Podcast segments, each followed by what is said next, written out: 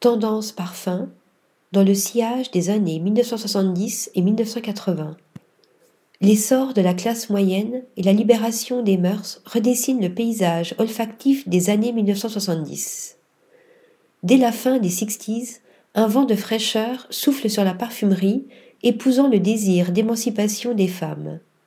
À l'image d'eau de Lancôme ou de l'eau de Rochas, les eaux fraîches incarnent l'élégance décontractée et libérée des 70s.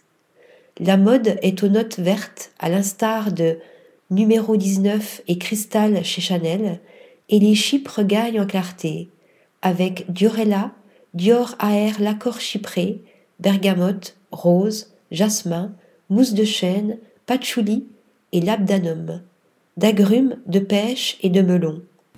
Le vestiaire masculin, jusqu'ici plutôt androgyne, puise en revanche dans un registre plus sombre, boisé et cuiré, comme l'illustre gentleman de Givenchy.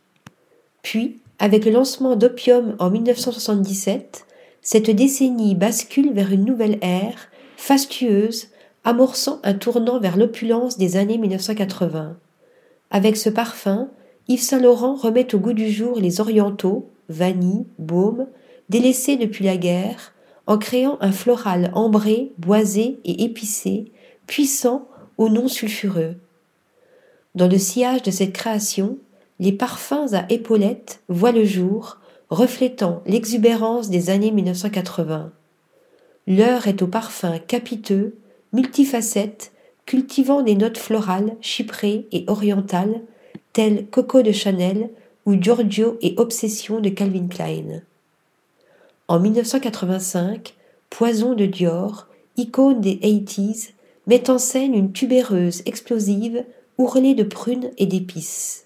Cet accord enivrant de fleurs blanches et de baume inspire Loulou de Cacharel deux ans plus tard.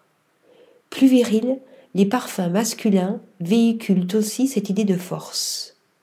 Des tendances que l'on juge tapageuses aujourd'hui. Les blockbusters actuels n'ont pourtant rien à leur envier, ne cessant de revisiter les mythes de ces années paillettes dans un esprit gourmand, comme Chanel avec Coco Mademoiselle, Saint Laurent avec Black Opium ou Dior avec Poison Girl. Article rédigé par Sophie Normand.